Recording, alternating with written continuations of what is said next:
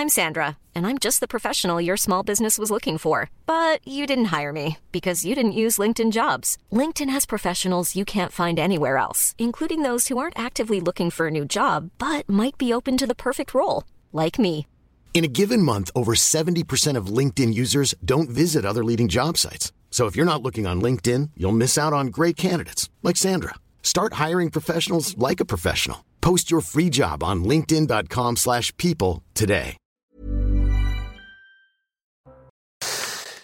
Bonjour à tous et bienvenue ce matin à l'heure des pros. Le sous-marin Titan qui ne répond plus depuis dimanche. Le sous-marin Titan qui est perdu dans les limbes de l'Atlantique. Le sous-marin Titan illustre la malédiction du Titanic comme, ceux, comme si ceux qui approchaient l'épave subissaient le sort des naufragés du 14 avril 1912. Comme si les fantômes n'acceptaient pas qu'on profane un lieu de mémoire qu'habitent seuls les esprits d'un monde disparu. Ce drame fascine parce que nous sommes tous dans ce sous-marin. Parce qu'on imagine, si tant est qu'on puisse imaginer, le moment que vivent ces hommes. Parce qu'on s'interroge sur leur motivation. Il y a un père et son fils qui ont accepté de passer quelques heures dans moins de 5 mètres carrés pour voir poser par 4000 mètres sous l'eau un navire dont le temps a fait un mythe. Ces hommes devaient passer 8 heures ensemble. Ils sont enfermés depuis dimanche et leur famille guette le moindre espoir. Ils resteraient à bord du sous-marin quelques minutes, quelques heures peut-être d'oxygène avant que le drame remplace l'espérance, puisse un miracle se produire et puisse le ciel entendre nos prières. Il est 9h01. Somaya Labidi nous rappelle les titres du jour. La dissolution des soulèvements de la Terre présentée ce matin au Conseil des ministres. Le décret de dissolution sera présenté par le ministre de l'Intérieur, Gérald Darmanin. Le gouvernement pointe du doigt les violences entourant les manifestations du collectif écologiste. L'association, elle, dénonce une décision très politique. Le gouvernement va abaisser à 17 ans l'âge du passage du permis de conduire, une annonce faite hier par Elisabeth Borne sur le média en ligne brute. La Première ministre précise que cette disposition entrera en vigueur dès le mois de janvier 2024. Actuellement, un jeune en conduite accompagnée peut déjà passer le permis B à 17 ans, mais n'a pas le droit de conduire seul. Et puis une prise de plus pour le football saoudien. Le champion du monde N'Golo Kanté rejoint Al Ittihad. Le milieu de terrain de Chelsea jouera aux côtés de son compatriote Karim Benzema. N'écoutez pas les fake news. Kanté est un joueur d'Ittihad. Maintenant a tweeté le club de Jeddah avec une photo du footballeur euh, portant son maillot rayé jaune et noir, puis une vidéo de Benzema souhaitant la bienvenue à son nouveau coéquipier. Pour des raisons évidemment purement sportives. Euh, Marie-Estelle Dupont est là, euh, Éric Nolot, Florian Tardif, on attend euh, Dominique Jamais et Philippe Guibert. Nous sommes tous dans ce sous-marin. Nous sommes tous dans ce sous-marin. Et c'est ça qui est. euh, c'est pour ça que cette, euh, cette affaire fascine. Et en même temps qu'on nous sommes tous dans ce sous-marin, nous nous disons tous, mais jamais, aucun de nous ne serait allé dans 5 mètres carrés par euh, moins 4000. Vous, vous, vous seriez allé? Mais moi, vous me donnez des, le- le- un milliard C'est que je n'y vais que c'est 250 000 euros. Non, mais je n'y vais donc. pas. Vous me donnez un milliard. Moi, je Ah n'y vais pas. Ah, je. Alors, je voudrais qu'on écoute Paul-Henri Nargelet, puisqu'il fait partie de ces cinq hommes qui sont, euh, bonjour Philippe Guibert, qui sont par euh, euh, moins 4000 mètres. Et il est intervenu euh, régulièrement parce que c'est un homme qui connaît très bien le Titanic. C'est un des premiers plongeurs. Et le document que vous allez voir, il est interrogé par France 3 Normandie, c'est en 2011. 2009, me dit Marine Lançon. Et écoutez ce que disait cet homme. Et cet homme, aujourd'hui, il est entre la vie et la mort, peut-être. Une, une grande émotion, puisqu'on attendait ça depuis longtemps, on travaillait sur ce projet depuis euh, plus d'un an. Et évidemment, le jour où on arrive et qu'on voit pour la première fois l'épave, ben on se dit ça y est, bon maintenant ça commence vraiment, le, le rêve devient réalité et on a eu une grande émotion au moment où on est arrivé sur, le, donc sur la partie avant de- du Titanic. C'est l'étrave que vous avez vue en premier? Tout à fait, oui. Et en plus, il se trouve que l'étrave est, est de loin la plus belle partie, enfin, c'est la partie la mieux conservée et la plus spectaculaire de, de l'épave. Alors, vous allez euh, présenter votre travail hein, ce soir. Ce sont des photos, mais également des vidéos inédites. Oui, tout à fait. Ce sont des images. Bon, au départ, si vous voulez, ce sont des images que j'avais choisies euh, parce que je les trouvais, elles me plaisaient. Et euh, un ami a fait un, un, réalisateur a fait un montage. Euh, le film m'était destiné. Et puis bon, je l'ai montré à plusieurs personnes et tout le monde m'a dit, ben, tu devrais le montrer plus, plus, plus. Donc c'est comme ça que ça s'est fait. Et alors c'est un film qui va, qui est très rapide. Il y a beaucoup de choses il y a beaucoup d'images, donc ça va très vite. Mais ça a beaucoup de, pour moi, une, beaucoup de valeur parce que c'est des images qui me plaisaient et en plus sont des images rares dont beaucoup n'ont jamais été vues, je dis quasiment par personne parce que même les équipes du Nautil, euh, les qui travaillent, avec qui ont travaillé, il y en a beaucoup qui les avaient même jamais vues. Et s'il fallait, fallait choisir une image parmi ces images rares, laquelle euh, choisiriez-vous? Oh, la, pour moi, la plus belle image, c'est vraiment l'image de, l'avant, de la plage avant, où on voit les, chaînes des ancres, on voit les, les, treuils qui sont encore brillants, on peut lire, et on le verra ce soir dans les images, on peut lire l'endroit où il est fabriqué, c'est vraiment très représentatif de l'épave, et, et, ça reste spectaculaire. Moi, chaque fois que j'ai des images, je suis toujours émerveillé en les regardant. Alors pourquoi, à votre avis, le naufrage du Titanic passionne toujours autant les gens? Certes, il y a eu des, le film de James Cameron qui a fait pour beaucoup, qui a connu un succès mondial, mais encore aujourd'hui, et même avant la sortie du film, les gens sont passionnés par cette histoire. Oh, si vous voulez, il y, a le nom du bateau, déjà le fait qu'il s'appelle le Titanic, euh, titanesque, c'était un bateau immense, c'était son premier voyage, il y avait beaucoup de gens célèbres à bord, euh, il y avait, il y a tout un tas d'histoires assez extraordinaires de, survivants, de passagers qui ont malheureusement disparu à ce moment-là. Donc le, Titanic est une épave qui rassemble beaucoup d'éléments différents, qui, qui passionnent les gens. Euh, d'ailleurs, c'est une passion pour l'histoire maritime, pour l'histoire humaine, pour le problème juridique que pose l'épave. et, les fouilles continuent encore sur le Titanic alors, bon, elles, se sont ralenties et arrêtées depuis 2004 actuellement, mais il est toujours envisagé d'y retourner parce qu'on a toujours des choses à y faire et euh, j'espère qu'on y retournera avant le centenaire, c'est-à-dire avant 2012. Donc c'était en 2009 et c'est vrai que ces propos euh, résonnent euh, ce matin différemment quand on sait que cet homme est, précisément mm. euh, dans, dans ce sous-marin. c'est le Parisien ce matin qui a montré ce qu'est ce sous-marin. c'est moins de 5 mètres carrés. Hein, je le répète, ces hommes devaient rester 8 heures. Donc ils sont ensemble depuis dimanche et comme vous le savez, le sous-marin ne répond plus il resterait euh, moins de, 20 heures. Je vous propose de voir le sujet de Sarah Fanzari. Et puis après, on sera, euh, il est déjà d'ailleurs avec nous, avec Mathieu euh, Johan, qui est attaché de presse de Paul-Henri Nargelet. Bonjour monsieur, j'imagine votre inquiétude et votre tristesse ces, heures dernières, parce que vous connaissez depuis trois ans, vous êtes l'attaché de presse, vous êtes et le directeur d'ouvrage, vous avez accompagné la sortie notamment du livre Dans les profondeurs du Titanic. voyons d'abord le sujet.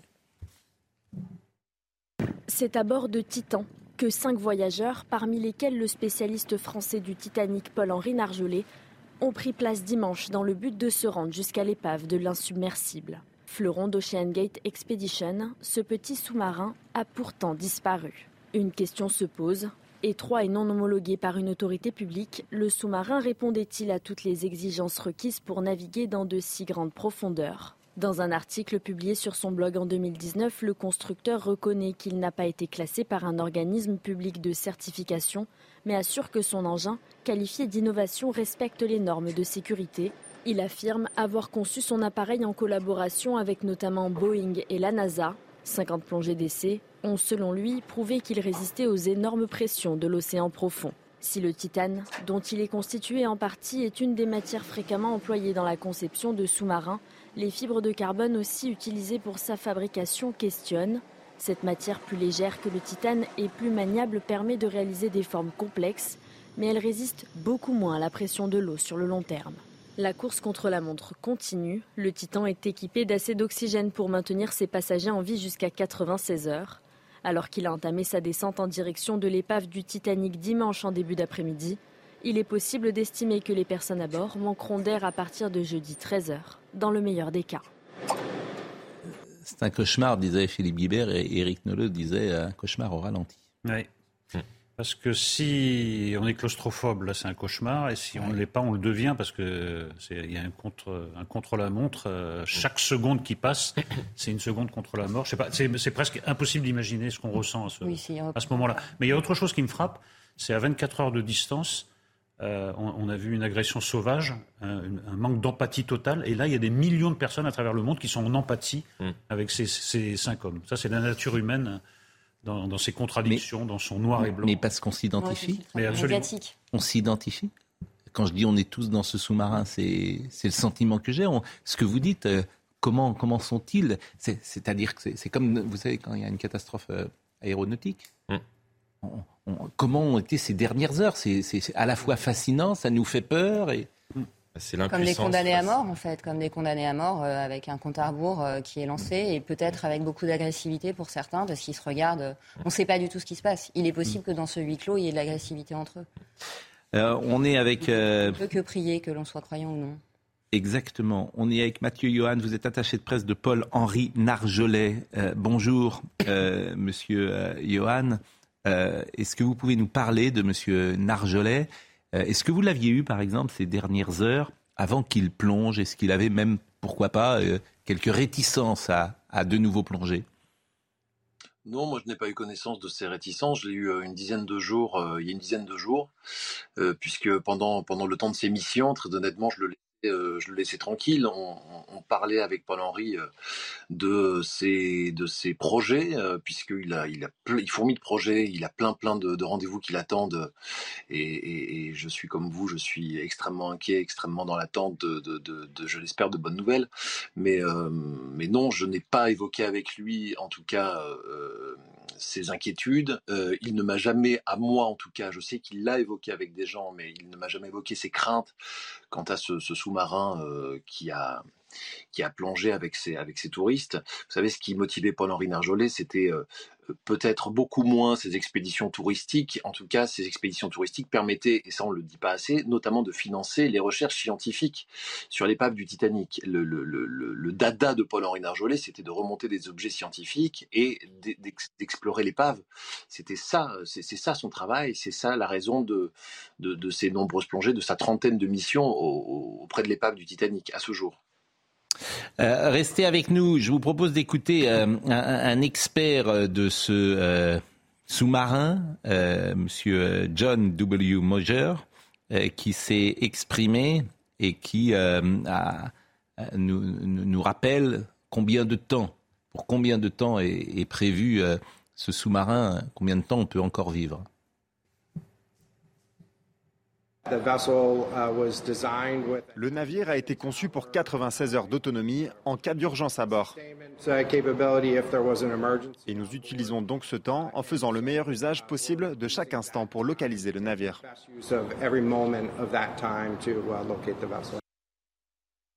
L'océanographe américain a été joint également par les équipes de CNews. Je vous propose de l'écouter. Les chances de les retrouver au cœur d'une épave totalement en ruine d'ici 36 heures sont pratiquement impossibles.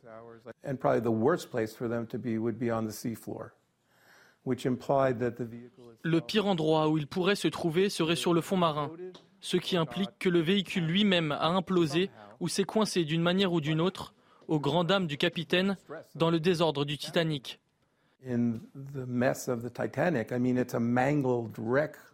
C'est une épave en lambeaux, avec probablement toutes sortes d'éléments dangereux qui ne seraient pas très accueillants pour un petit bateau d'environ 7 mètres.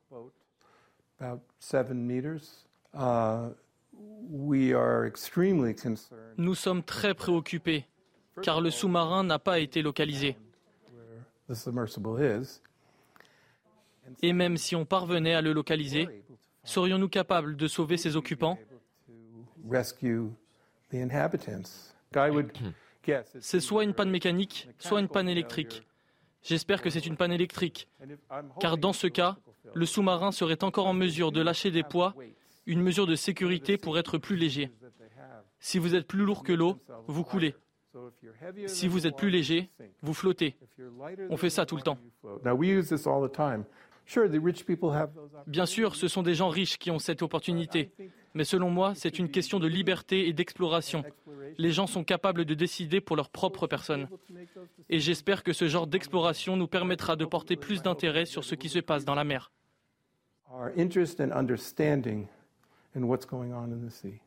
Alors, l'espoir, euh, malgré tout, peut subsister puisque des bruits ont été captés sous l'eau par des avions canadiens pendant les opérations de recherche. C'est ce qu'avaient annoncé les gardes-côtes euh, américains. Comment les euh, recherches sont-elles coordonnées? Je vous propose d'écouter là encore une intervention américaine. Depuis dimanche, les gardes-côtes ont coordonné les efforts de recherche avec les gardes-côtes américains et canadiens, les aéronefs de la garde nationale aérienne et le Polar Prince qui ont effectué des recherches sur une superficie combinée de plus de 19 600 km, soit une zone plus grande que l'État du Connecticut. Nous savons qu'il reste environ 40 heures d'air respirable d'après le rapport initial établi sur la base de 96 heures à partir du moment où le navire est descendu. Elisabeth Guedel est à New York et euh, elle nous a envoyé ces quelques mots sur la situation. Les gardes-côtes américains confirment que des bruits particuliers ont été entendus sous l'eau lors des recherches hier. Des coups répétés régulièrement comme des claquements toutes les 30 minutes. On ne sait pas exactement combien de temps euh, ça a duré dans la journée, mais ça a duré au moins 4 heures puisque c'est un avion canadien qui participe aux opérations de recherche qui a d'abord repéré ces claquements réguliers et ça a été confirmé 4 heures plus tard par des balises sonars installées dans la zone de recherche. La régularité de ces claquements fait dire au secours qu'il s'agit de coups donnés par des humains, qu'il ne s'agit pas de bruit au hasard. D'autres bruits ont été entendus, mais encore une fois, les recherches se focalisent sur ces claquements euh, réguliers. C'est la course contre la montre. On sait que les réserves d'oxygène s'amenuisent au fil des heures. L'urgence, c'est bien de repérer ce petit sous-marin, de le remonter à la surface et de libérer les cinq hommes qui se trouvent à bord, dont un Français, un Paul-Henri Narjolet, un spécialiste de l'épave du Titanic. Et justement, Mathieu Johan, euh, qui est l'attaché de presse de Paul-Henri euh, Narjolet, euh, je ne sais pas si vous, avez, si vous êtes en contact avec la famille de M. Narjolet ou pas. Oui, je suis en contact avec la famille, en contact également avec l'équipe de la Cité de la Mer, qui, qui mmh. connaît bien Paul-Henri, puisqu'il est un habitué de, des lieux. on a reçu ces informations hier soir euh, en ce qui nous concerne. Donc la nuit a été un peu euh, difficile parce qu'on a attendu, enfin moi j'ai attendu, et, comme ses proches et ses amis, euh, des nouvelles, on espérait dans, le courant de la nuit. Dans les profondeurs du Titanic, hein, c'est le dernier livre qui a publié M. Monsieur Nargelet. je vous propose d'écouter un, plongeur et un ami de Paul-Henri Nargelet qui explique peut-être cette fascination que euh, ces plongeurs parfois ont pour le Titanic Le tourisme, c'est euh, tout à fait anecdotique au niveau des subventions, mais euh, de développer ce genre de choses me paraît totalement aberrant. même si ça peut rapporter un ou deux millions de dollars à, chaque expédition parce qu'il y a quatre ou cinq touristes, c'est pas ça qui peut faire avancer les situations de l'exploration des abysses.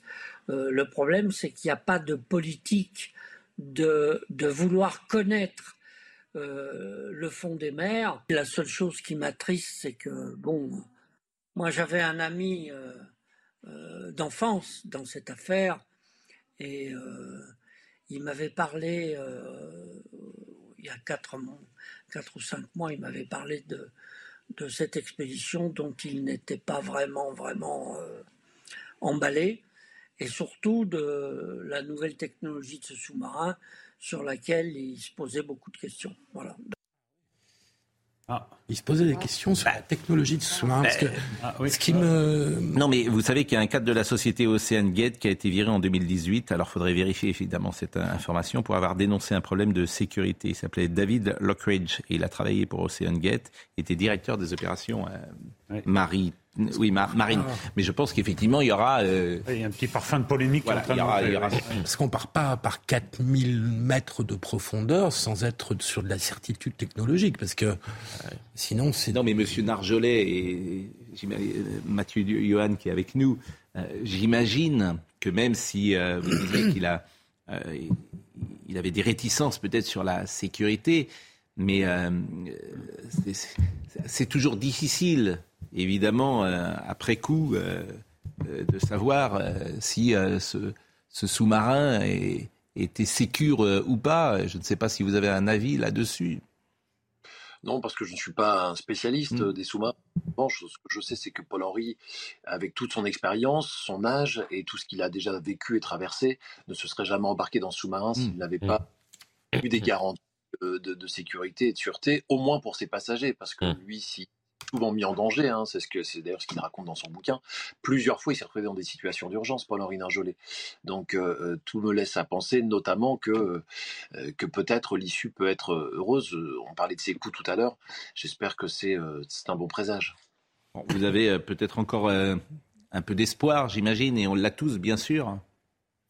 Ben, bien sûr qu'on a de l'espoir et moi je veux, je, je, je, veux croire, même si en effet euh, euh, ce qui se passe est dramatique, ce qui se passe est triste et terrible.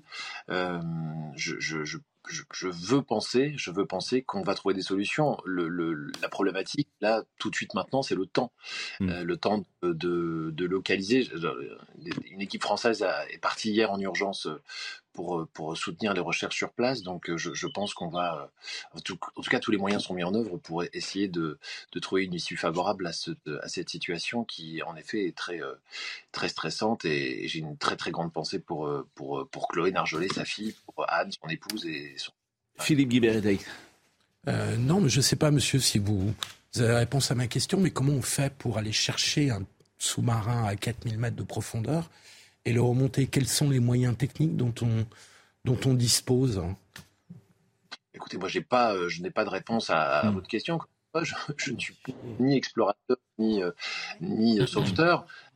j'imagine que j'imagine que si autant de moyens sont déployés, c'est que très certainement des solutions existent. Sinon, sinon les très très clair, au moins avec les proches tout de suite. On posera la question à Bernard Sibos dans un instant. Il est expert en recherche sous-marine et il nous donnera peut-être euh, un, élément là-dessus. Je vous remercie beaucoup et Mathieu Johan et, on partage évidemment votre anxiété. Vous êtes attaché de presse de Paul-Henri Nargelet. On va marquer une pause. Dominique Jamais va nous rejoindre. Manifestement, il y a eu des petits soucis ce matin de circulation dans Paris. Vous nous raconterez. C'est étonnant, effectivement. Nous revenons dans une seconde. On rappelle les titres avec Somaya Labé. Près de 450 migrants délogés de la place Royale à Paris euh, hier soir. Une manifestation pour réclamer une mise à l'abri de la part de l'État. Une opération organisée par les associations Utopia 56, les Midi du Mi et Tara et Timi. Euh, depuis plus de deux mois, ces migrants occupent une école désaffectée dans le 16e arrondissement de la capitale, sans eau ni électricité. Les filles plus exposées à l'inceste que les garçons, selon une étude, 35,7% des femmes déclarent avoir été agressées par un membre de leur famille avant leurs 18 ans contre 21,6% des hommes. Cette étude de l'Institut national d'études démographiques révèle également que les agresseurs sont très majoritairement des hommes. Et puis, premier défilé de Pharrell Williams pour la maison Vuitton. Tenue camouflage et sac à damier aux couleurs franches. Son premier défilé s'est tenu hier sur le pont Neuf à Paris. Pas moins de 1750 invités pour admirer le show, dont un euh, parterre de stars tels que Rihanna, Beyoncé, Jay-Z ou encore l'actrice Zendaya. Euh, c'est extraordinaire ce dont vous parlez, Somaya, parce que c'est deux salles, deux ambiances à moins d'un kilomètre de distance. Vous avez le défilé euh, de LVMH et vous avez les migrants place du Palais Royal. Et ces deux images se sont télescopées dans vos titres et c'est deux... images de la France d'aujourd'hui. Oui, mais deux symboles de la mondialisation. Exactement. C'est ça la mondialisation. Donc euh, c'est saisissant quand on voit ces deux images l'une à côté de l'autre. Qu'est-ce qui s'est passé, monsieur Jamais Eh bien, je suis parti à 6h30 de Fontainebleau et me voici. Vous y avez fait vos adieux? Donc, qu'est-ce que ce sera? Non, non, ce n'est pas le jour. Euh, et qu'est-ce que ce sera pendant les Jeux Olympiques hein? Deux heures et demie pour venir. De... Il y a combien de kilomètres? Oui. Il y a combien de kilomètres de Fontainebleau 60. Euh, 60. Et pourquoi il y avait du monde sur la route? Il y avait... Je ne l'aurais pas demandé, j'étais trop nombreux. non, mais c'est deux heures et demie. Bon, bah, en tout cas, merci. Euh, désolé. Non, mais euh, attendez. J'ai fait de mon mieux. Merci d'être avec nous. Je salue Élise de la Serre. C'est rare maintenant que je cite les réseaux sociaux, mais elle dit les gens ne sont jamais contents. On vous reproche souvent de commencer l'heure des prix en évoquant les péripéties gouvernementales. Et pour une fois que vous changez, vous, vous prenez une volée de bois vert. C'est vrai que sur les réseaux sociaux, les gens disent voilà. C'est pour ça qu'il ne faut pas en bah, tenir compte. Mon, seront jamais contents. Mon pauvre Pascal, qu'il est difficile de faire de la télévision, me dit-il. Merci. Ah oui, vous euh, engueulé sur la. Mais oui, parce que euh, c'est toujours le paradoxe. Les gens, ça les intéresse, mais ils sont pas contents qu'on en parle. Je suis habitué. On est, on est habitué. C'est-à-dire bon. On serait pas en France, par exemple. Bertrand Sibos est avec nous juste pour terminer ce sujet. Bernard Sibos, vous êtes, vous êtes expert en recherche sous-marine. Euh, je voudrais savoir, et c'était la question que posait Philippe Guibert, euh, comment on peut récupérer un sous-marin à 4000 euh, mètres dans les fonds et quelle est votre analyse de l'incident ou les hypothèses auxquelles vous pensez qui ont pu expliquer qu'il ne répondent plus? Alors, pour répondre à votre bonjour Monsieur Pro, pour répondre à votre première question, il faut faut savoir qu'on n'est pas dans le cas d'un sous-marin militaire. Un sous-marin militaire, on va pouvoir utiliser des moyens des, SAS ou des moyens de, compensation d'air à l'intérieur. Et là, on est dans le cas d'un petit tube, pardonnez-moi l'expression, d'un petit tube en, fibre de carbone euh, qui est perdu au fond de l'océan. Euh, donc, une fois que les robots sous-marins ou que les autres sous-marins, si on en envoie d'autres, l'auront euh, découvert, L'autre problème qui va se poser, ça va être de comment extraire les gens et comment remonter ce sous-marin. Euh, extraire les gens qu'il y a à l'intérieur, il est hors de question d'imaginer une quelconque extraction euh, au fond de la mer. Il ne faut pas, faut pas rêver, c'est possible dans le cas de sous-marins militaires, encore une fois, mais c'est malheureusement pas possible dans ces cas-là. Euh, par contre, il est probable qu'il y ait une tentative de renflouement euh, de ce, de ce sous-marin euh, par des moyens que les, Américains sont actuellement en train de, déployer. C'est-à-dire que les, Américains ont envoyé sur zone leurs bateaux Coast Guard et leurs bateaux militaires euh, avec des, des, moyens de relevage de grande profondeur. Encore faut-il pour ça que l'on ait trouvé l'épave. Actuellement, on a entendu des bruits, mais rien ne permet de dire hmm. que ces bruits proviennent du, sous-marin de poche en question. Et qu'est-ce qui a pu arriver selon vous? Alors il y a plusieurs hypothèses, bien entendu. la plus la plus risquée, la plus celle que, auquel personne ne veut croire, est l'hypothèse d'un dommage de la structure même, puisque faut pas oublier que c'est aussi quelque chose de, c'est un outil innovant en fibre de carbone. Donc en conséquence, avec un gros hublot à l'avant, en conséquence, on peut on, peut penser euh, qu'il y a eu des fissures. Euh, le hublot n'était pas n'était pas validé par les autorités. Euh, par les bureaux de, classification type Lloyds ou Veritas. En, conséquence, on, peut, peut imaginer ça, mais je dis juste imaginer, hein. hmm. tout, est, possible. On ah peut imaginer aussi une panne électrique, puisque, euh, puisque à l'intérieur, c'est tout est géré euh, par l'électricité, avec une partie hydraulique. Hein. Euh, tout ce que l'on sait à l'état actuel des choses, c'est que le sous-marin est parti d'un point A, qui est le bateau, dont on savait la position précisément, pour aller à un point B, qui est l'épave du Titanic, hmm. dont on connaît la position précise exactement. donc, on, on va considérer ces deux points et c'est à partir de là que les, recherches vont s'effectuer. Une question. Oui. Est-ce qu'il est possible, si on, si on arrive jusqu'au sous-marin, de fournir de l'oxygène à ceux qui sont à l'intérieur pour gagner du temps?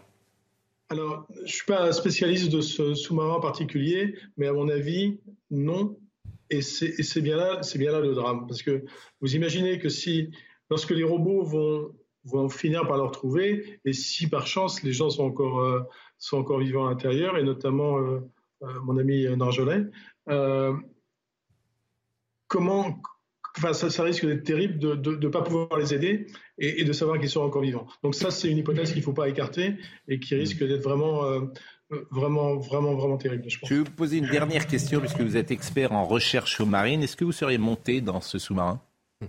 Moi, non, pas du tout, non, jamais, non. Non, non, je suis, j'ai fait je suis monté dans des sous-marins euh, plus petits, genre Remora avec, euh, avec de l'ose et avec euh, aussi hmm. Narjolet qui, qui, est à bord de sous-marin.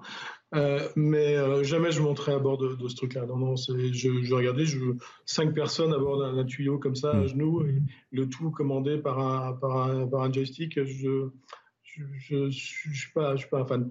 Et, c'est votre ami Paul-Henri Nargelet Oui, je, connais, bien Nargelet. et lui a accepté, donc c'est ce que disait tout à l'heure son attaché de presse, c'est qu'il mm. pensait que c'était parfaitement sécur. Voilà, ouais. A contrario, connaissant Nargelet, je, je j'ai moins de doutes, si vous voulez, parce que c'était quelqu'un qui était extrêmement précis dans ce qu'il faisait, dans ses plongées, autant plongées physiques, de mémoire, et puisqu'il était euh, commandant des plongeurs des mineurs, et euh, il avait une réputation d'être quelqu'un de très sérieux, surtout au niveau de la sécurité, et de toutes les plongées qu'il a pu faire, notamment les, premières avec, le Nautil, euh, et les plongées qu'il a faites sur le Titanic. Toutefois, il n'en reste pas moins que ce sous-marin était, à mon avis, un truc un peu, euh, un objet un peu expérimental. Et, moi, clairement, je ne serais pas monté là-dedans. Le hublot serait certifié. Euh, le hublot serait certifié pour 1800 mètres de profondeur, mais pas 4000. Euh, et effectivement, je rappelais tout à l'heure que un cadre de la société OceanGate avait été viré en 2018 pour avoir dénoncé un problème de sécurité. Bon, merci Monsieur Sibose, merci. Et évidemment, ce qu'on disait tout à l'heure, on espère qu'un miracle, puisque quand on écoute les uns et les autres, les spécialistes, c'est bien d'un miracle aujourd'hui. C'est bien un miracle aujourd'hui qu'il faudrait pour sauver euh, ces cinq hommes. Je vous remercie euh, beaucoup. On va changer de sujet, sauf si vous avez une euh, remarque ou un, Ce qui est fascinant, ce sont les limites de la technique humaine mmh. et de constater que perdu en mer à 4000 mètres de profondeur, on est moins à portée de secours qu'un astronaute. S'il y avait un engin spatial en difficulté, mmh. peut-être pourrait-on euh, inventer une mission de secours. Là. On connaît mieux la surface de la Lune que la surface des océans. C'est assez fascinant. Et d'ailleurs, euh, l'ensemble des, politiques euh, publiques concernant l'exploration se focalisent uniquement sur l'exploration spatiale, quasiment, et non pas du tout sur l'exploration marine. C'est assez fascinant de ce point de vue-là. Nous allons ouvrir le dossier Bordeaux, si vous le voulez bien, qui a fait tant réagir hier et très rapidement, désormais, le, la polémique vient sur ceux qui euh, récupèrent, entre guillemets, paraît-il, puisque c'est désormais le sujet majeur. C'est-à-dire qu'on ne s'intéresse plus à la fièvre, on ne s'intéresse qu'au thermomètre. Voyez le sujet de Sandra Chimbo. La violente agression d'une septuagénaire et de sa petite-fille ce lundi à Bordeaux plane encore dans l'esprit des habitants.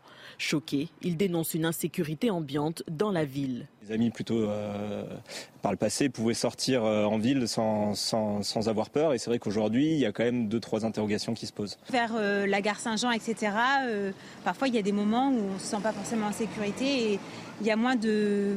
la police est moins présente ces derniers temps sur Bordeaux. Ce commerçant du quartier des Chartrons en a fait les frais. Il a été cambriolé en octobre 2022, avant l'ouverture de sa boutique. Ben voilà ce qui a été fait.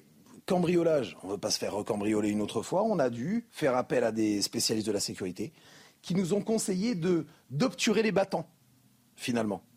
Donc que les fenêtres ne puissent pas s'ouvrir, que ce soit de l'intérieur ou de l'extérieur. Certains habitants pointent du doigt la politique menée par le maire de Bordeaux. Je me rappelle de Juppé qui était très bien et les changements de politique depuis, je ne les ai pas vus. On a entendu dire également que euh, certaines actions devaient être prises, notamment une augmentation des effectifs de police que je n'ai pas forcément ressenti. Pierre Urmic, le maire de Bordeaux, évoque des réponses compliquées à apporter en termes de sécurité, mais il assure y travailler avec les maires d'autres grandes villes. Hmm. Le, problème, c'est que les villes de Bordeaux, de Nantes, de Rennes, entre autres, de, plus de, Paris, de Marseille. Oui, euh, toutes les villes de plus de 100 000 euh, habitants, plutôt pilotées par des euh, mairies de gauche. Hein, disons-le. Et les connu qu'à Toulouse, par exemple, il ne se passe rien. Et, bah, en tout cas, j'observe qu'à Cannes ou à Nice, ou il ne se passe rien.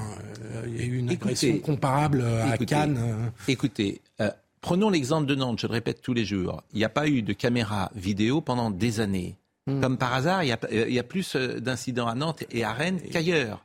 Euh, je ah l'observe. À une époque où il ne se passait rien. C'était les cours d'école. Oui, mais enfin, c'est vous qui décrétez qu'il ne se passait rien. En fait, il n'y a jamais de solution avec vous, en fait. il y a 20 ans, il, y a jamais de solution. Ans, vous, voulez pas, rien. vous ne voulez pas admettre vous ne voulez, vous avez un problème. C'est l'État qui a la responsabilité de la sécurité. Et pourquoi ça marche mieux à Nice que... Et à Nice Mais à Nice, ça marche pas. Mais alors, sauf alors à Nice, là, vous donnez une image. Philippe Guibert. Philippe nice Guibert. a été la ville où il y a. Philippe Guibert. Quelqu'un, des policiers municipaux, sont rentrés dans une église parce qu'ils étaient armés et ils ont empêché un massacre. Ça s'est passé à Nice. Il n'y a pas de police municipale à Paris et il n'y a pas de police municipale armée à Paris. Si les policiers municipaux n'étaient pas armés par Christian Estrosi il y a deux ou trois ans, c'était un massacre. Vrai ou faux?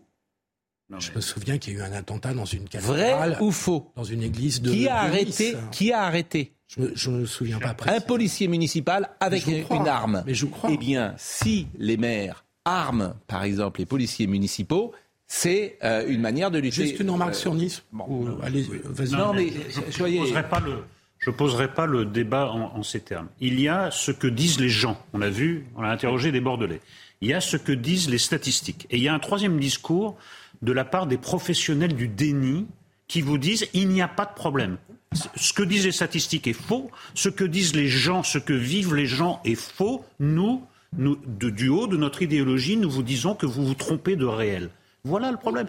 Et petit à petit, petit à petit, les discours changent un peu, les gens s'éloignent de l'idéologie pour se rapprocher du réel. Mais c'est très lent. Mais ça bouge. À Nantes, ça a bougé dans les discours. ça a quand même bougé. Bordelais. Moi, hier, j'étais avec un policier sur RTL, policier bordelais qui a quitté Bordeaux. Il dit, il y a- on ne peut plus rien faire. Mais oui. Il y a trop de mineurs isolés. En 10 ans, tout a changé. Voilà.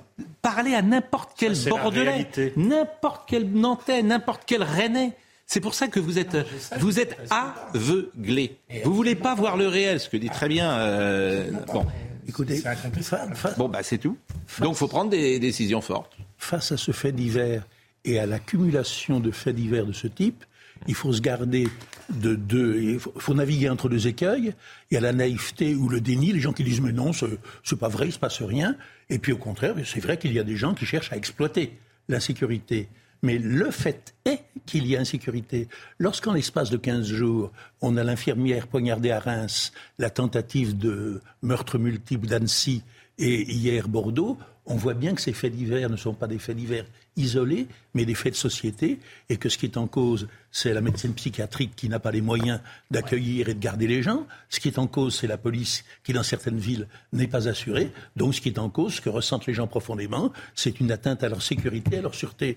Et je dois dire, soyons clairs et soyons simples, que la première réaction de je ne sais plus quelles autorités qui ont dit, euh, pesamment, de gros sabots, c'est un Français qui a fait ça, hein, euh, ne croyez pas que, etc. Quand le. Français s'appelle Brahim, les gens qui sont euh, bêtes, ils sont bêtes, les gens. Ils sont simples. hein. Ils disent, tiens, c'est un Français, mais c'est un Français qui n'est pas beaucoup plus français que le monsieur d'Annecy ou que le monsieur de Non, non, alors là, tort, mais non, mais là, précisément, il est né en France de parents français. Oui, oui, Donc, euh, bien sûr. Donc là, euh, Bien sûr. Et, mais il- c'est- et il s'appelle Brahim. oui. Bah oui. Ça, vous ne pouvez pas empêcher les gens de le non, penser. euh, pa- pa- non, mais pa- pardonnez-moi. La- Mais la- je ne vous dis pas que je le pense. Non, non, pardonnez-moi. Euh, ce que vous dites n'est pas convenable. Voilà. un- Je m'y attendais. Mais non. Mais, il a, je veux dire, je précise- il est français. Il a. C'est pas parce qu'il s'appelle Brahim qu'il n'est pas français. Écoutez-moi. C'est pas le sujet. Écoutez-moi. C'est pas le sujet. Je ne dis pas que je le pense. Mais oui, mais- Je dis que des millions de gens le pensent. Mais vous en savez rien. Vous parlez au nom de gens, vous n'en savez Ah, rien. Si, si, Les sondages sur le besoin de sécurité sont formels. Mais ça, c'est autre chose. Ce n'est pas autre chose, c'est la même chose. Non, mais Bon, le problème, en c'est tout que cas, je me on suis- parle de faits divers. Mais Oui. c'est pas divers. Ce sont des C'est faits. toujours la même chose. C'est-à-dire, vous entendez. alors, la récupération. Multirécidiviste, vous entendez multirécidiviste c'est quand 9 les fois sur 10. C'est quand les faits divers deviennent. Il y a quelque chose qui ne va pas. La question est est-ce que ces faits divers sont des faits de société? Mais oui. C'est des faits de société. Je l'affirme. Ça, c'est des faits de société, mais pas pour les raisons que vous dites. C'est pas parce qu'il s'appelle Brahim que c'est un fait de société. Mais en revanche, on va écouter euh, Elisabeth Borne sur la récupération. Les, les dé- Non. Si, je, je suis Oui. phrase. Les défenseurs les plus acharnés Hmm. des immigrés, des réfugiés, des étrangers disent que les conditions dans lesquelles ils vivent sont favorables, favorisent leur déséquilibre. Oui, mais là, c'est pas le cas. Euh, C'est pas un réfugié, c'est pas un mineur isolé, c'est pas le cas. Ce que vous on- dites peut s'entendre, mais pas on- dans ce on- cas-là. On n'en sait pas encore. euh, On ne sait pas encore beaucoup sur ce monsieur. Bah, il, il est né à Bordeaux. Oui. C'est pas un réfugié. Est-ce que j'entendais cela hier? Est-ce qu'il y a vraiment des gens qui sont venus le recueillir et l'emmener en voiture? Mais. Oui, il était attendu par deux personnes. Je- ce que je vous propose, c'est d'écouter, parce que ce qui m'intéresse beaucoup, c'est le déni de Madame Borne. Et Madame Borne, là où c'est ce qu'elle dit est vraiment, euh, je trouve, condamnable, c'est qu'elle instrumentalise elle-même la La famille. Qui la, fa- la famille Oui, qui oui. elle-même Voilà. s'est probablement soumise parce qu'elle n'avait pas envie de faire Bon. de vagues. Donc, Euh, donc je trouve que Madame Borne, elle n'est pas convenable. C'est pas ça que t'attends euh, Je pense que d'un. quand on vit un trauma, la première chose à laquelle on Oui. pense, pardon Pascal, c'est pas de dire pas de récupération, pas de récupération. Oui, on est bien dans sûr. le trauma. Il y a une grand-mère à l'hôpital, il y a une Moi, je petite peux fille qui a failli se faire séquestrer. Autant je trouve parfaitement Madame très légitime le débat. C'est comme dans Autant les euh, déclarations dans les minutes qui suivent l'information peuvent être insupportables pour la famille. Mais après Reims, Annecy, mais Bordeaux, le, débat, mais les, gens ce n'est pas le sujet. La famille, ce n'est pas non plus le sujet. Le sujet qui est simple, c'est est-ce que la société est de plus en plus ensauvagée et qu'est-ce qu'on fait pour contrer ça C'est ça le sujet. La famille, c'est le, le sujet au C'est ce que je vous dis. Voilà. C'est ce que je vous dis, tout oui, simplement. Mais quoi, vous ne le dites pas comme je viens de le dire là, si vous permettez. Chacun sa formulation. Oui, bah, euh, chacun son tropisme. Euh, mais euh, voyons, non, non, écoutons non, non. Madame Borne. Moi, je n'ai pas de raison d'être prudent. Mais cette phrase est surréaliste. Ça veut dire quoi? Vous n'avez pas de raison Ça d'être veut prudent. dire que je dis les je choses comme Bon. beaucoup de gens pensent qu'elles sont.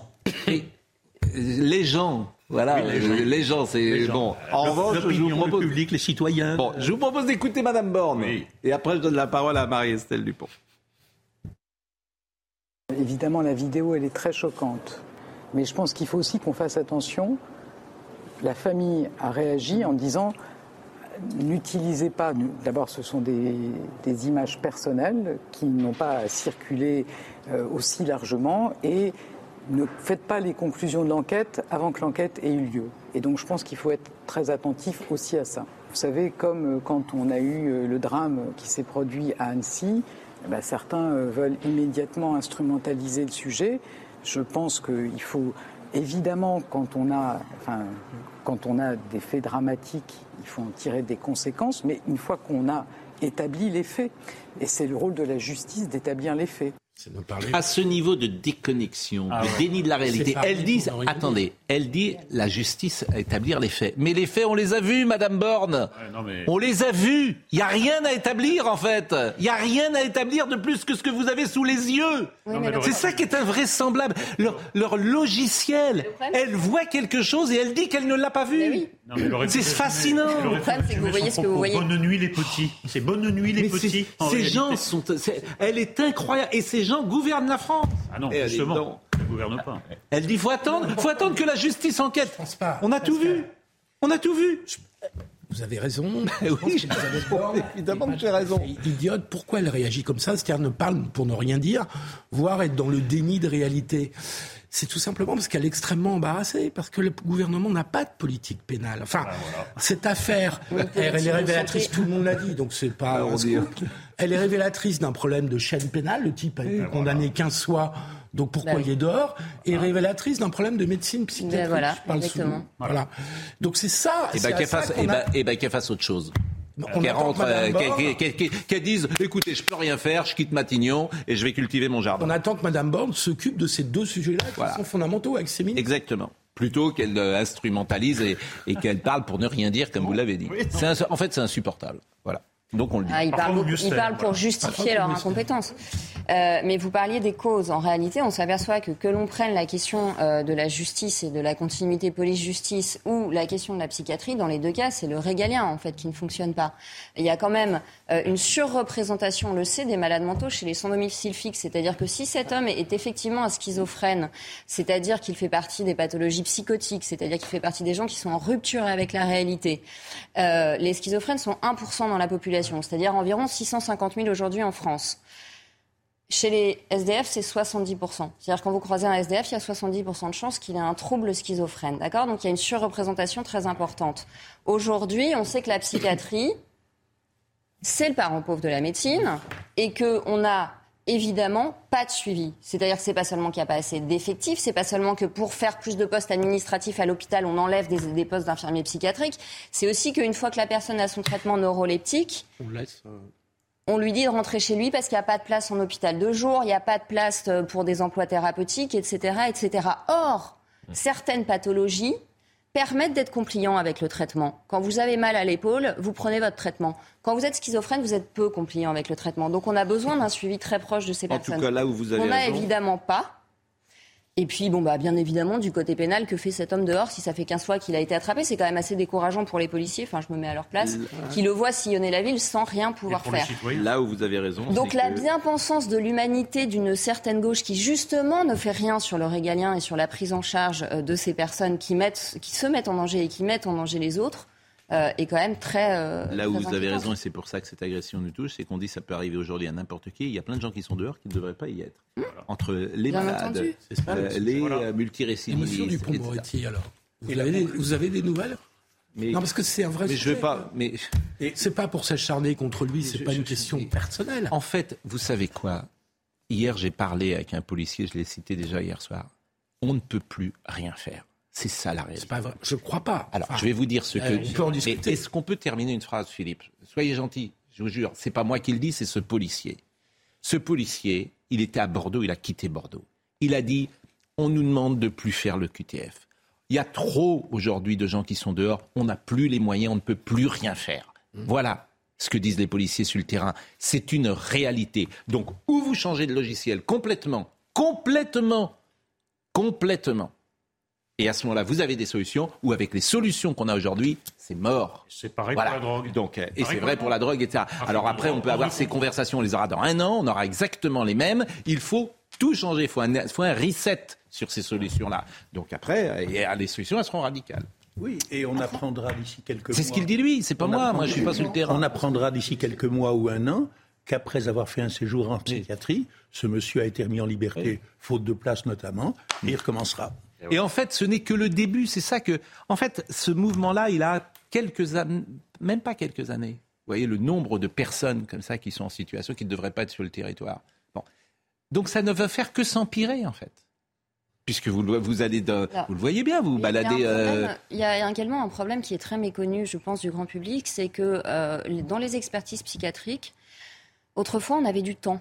C'est-à-dire qu'on avait la possibilité d'utiliser des tests de personnalité profonde qui sont utilisés par les psychologues et auxquels les psychiatres ne sont pas formés, notamment le test du Rorschach qui permettait d'évaluer la dangerosité d'un individu. Bien souvent, un expert psychiatre, aujourd'hui, il a une demi-heure. En une demi-heure, vous n'évaluez pas la dangerosité et le risque de récidive d'un individu. On va marquer une Ça pause. demande plusieurs heures. On va marquer une pause. On avait prévu de recevoir, figurez-vous, Luc Arriba pour Bourville, le livre Passy Kun Kun qui en a l'air. Euh, donc, ça, a priori, ça nous donnera un peu de l'air de GRT. Hein? Bon, ah ben non euh, Bourville, évidemment. Bon, elle va moins bien marcher.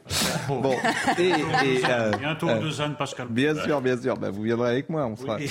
Et, On fera et- l'affaire. exactement. Et, et on va continuer euh, cette discussion. C'est la fête de la musique aujourd'hui. Vous jouez un instrument, Dominique Jamais? Euh, non, la voix, simplement. La voix. Bon, quelqu'un joue un instrument ici De la guitare? De la guitare? Euh, Marie-Estelle, vous jouez J'ai joué du piano, Ah, mais je n'en joue plus. Ah, je m'y remettrai peut-être avec un de mes enfants. ah oui, mais pourquoi vous jouez plus de piano? Bah, parce qu'on fait tous des choix euh, en termes de temps et que Et vous jouiez je plutôt bien? sauvegarder quelques heures de sport. Vous jouiez plutôt bien plutôt... Petite, oui, j'avais j'avais passé des concours, j'avais euh, j'avais des bons euh, j'avais des bons résultats en piano. Ah oui. Et vous euh, Du pipeau, essentiellement. Oui, mais bon, voilà. Je vous le dis. Oui, non, mais C'est la réponse. Comme nous tous, comme nous tous à la télévision. Voilà, je joue du hautbois. Vous connaissez le sketch de. Je veux voir ça. Vous connaissez le sketch génial de Serrault et, et Poiret sur le hautbois? Non. Je crois qu'il est génial. Alors, il y a, alors, euh, Serrault joue du hautbois et puis Serrault dit bah, évidemment, c'est, très difficile de jouer du hautbois et puis surtout, on ne peut pas, on ne peut pas fumer pendant qu'on joue du hautbois. Et moi, c'est ce qui me fait le plus rire. Et Poiret dit oui, euh, il est interdit de fumer. Bon. Et Poiret dit, il réfléchit, Poiret dit mais oui, en même temps, euh, jouer du hautbois et fumer, c'est pas pratique. Et Serrault dit c'est pas le sujet, c'est interdit, monsieur. et, puis- et ça monte, c'est monté chromatique. comme ça. Puis j'entends bien, mais bon, c'est en même temps, c'est, interdit. On ne bon. Et Ça ressemble beaucoup au débat de l'heure des pros. hein. C'était des. Les- Ils, vous- ils vous annonçaient Poiret, certaine manière. Poiret et Serrault, c'est, parmi vous êtes les... Poiret et Serrault dans la même personne. Vous. C'est Serrault, c'est, parmi les choses qui sont les plus drôles au monde. Ouais, Euh, la pause, à tout de suite. Luc Lariba, il vient régulièrement nous voir. Il a écrit des bouquins sur euh, Delon. Vous nous avez peut-être regardé d'ailleurs hier euh, avec Anouchka. Euh, Bourville. Et puis, euh, vous êtes également un des écrivains de Schnock. Vous connaissez Schnock? Oui, j'ai- Génial. J'ai collaboré à Schnock, oui. C'est vrai, c'est, qui est une revue euh, Trimestriel. trimestrielle. Le nouveau est sorti avec euh, Véronique, Sanson. En juin. Formidable, Schnock. 47 ou 48 numéros? 47 numéros. 47 numéros, je les ai tous. Très bien, continuez. Franchement, j'adore ça, Schnock. Bah oui, c'est c'est vivement hier. Schnock, donc, euh, donc euh, bon si, slogan. si vous voulez, c'est pour nous, quoi, vivement hier. Somaya Labidi nous rappelle les titres. Un des plus gros trafiquants de drogue de Marseille interpellé en Algérie. Il s'agit de Mohamed Géa, euh, condamné le mois dernier à 30 ans de prison par la cour d'assises d'Aix-en-Provence. Une annonce faite par Gérald Darmanin sur Twitter. Le ministre de l'Intérieur a salué le travail des enquêteurs et a remercié les autorités algériennes pour leur coopération. CFDT, Laurent Berger cède la place à Marise Léon, âgée de 46 ans. Elle était depuis 2018 la numéro 2 du syndicat. Elle devient donc la deuxième femme à prendre la tête de la Confédération après Nicole Nota qui l'a dirigée de 1992 à 2002. C'est quelqu'un de bien qui a du caractère qui ne va pas se laisser bouffer tous les matins, affirme Laurent Berger. Et puis fin de la vigilance orange, mais de nouveaux orages sont attendus en fin de journée. Euh, des rafales à plus de 130 km/h ont été observées localement hier soir dans le sud-ouest. Au total, 22 départements étaient placés en vigilance orange cette nuit pour de violents orages qui ont entraîné inondations, grêles, chutes d'arbres et coupures de courant. Gérald Darmanin est courageux. Le ministre de l'Intérieur va présenter aujourd'hui en Conseil des ministres le décret de dissolution du groupe Soulèvement de la Terre. D'ailleurs, on s'étonne qu'un ministre soit courageux aujourd'hui. Il prend simplement une décision de bon sens. Hein. Le collectif écologiste était présent ce week-end. Non, mais ça devient tellement rare, si vous voulez, qu'on se dit, tiens, euh, il, a, il, a, il, a, Non, mais braver la doxa, c'est courageux. Exactement, bien sûr. Le collectif écologiste était présent ce week-end en Savoie lors de la manifestation contre la liaison ferroviaire euh, Lyon-Turin. Et puis on se souvient des violences de Sainte-Soline quand même. Bien sûr, Sainte-Soline. Malgré ça, euh, Madame Rousseau, la LFI, la bonne, euh, la Doxa, comme vous dites, explique que ces gens ne sont pas violents, c'est juste des terroristes. Et, qui bah, c'est du terrorisme en tout cas. Ils théorisent le terrorisme. Donc ils annoncent la couleur. Donc c'est à nous de réagir, mais ils ne se cachent pas. Hein. Eh. Alors écoutons, écoutons, écoutons euh, d'abord euh, Gérald Darmanin, c'était hier. Grâce au travail de nos services de renseignement et grâce aux autorités italiennes que je voudrais ici remercier, une centaine d'éléments radicaux venus d'Italie ont pu être bloqués à la frontière. Et malgré cela, malheureusement, deux jours d'affrontement, une autoroute occupée, une voie ferrée coupée et de nombreux personnels des services publics qui sont effectivement devant la haine et la violence.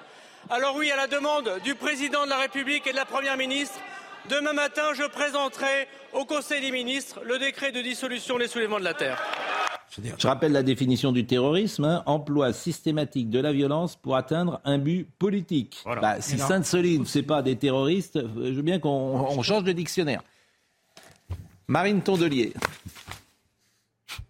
Soi-disant que c'était tout le dossier était complet en avril, euh, ça n'a pas été dissous en avril. Donc permettez-moi de penser que c'était peut-être pas aussi complet que ça. Euh, j'attends de savoir ce qui justifie euh, cette atteinte à la liberté d'association, de réunion. De... On va voir. Mais les soulèvements de la terre, c'est quoi aujourd'hui?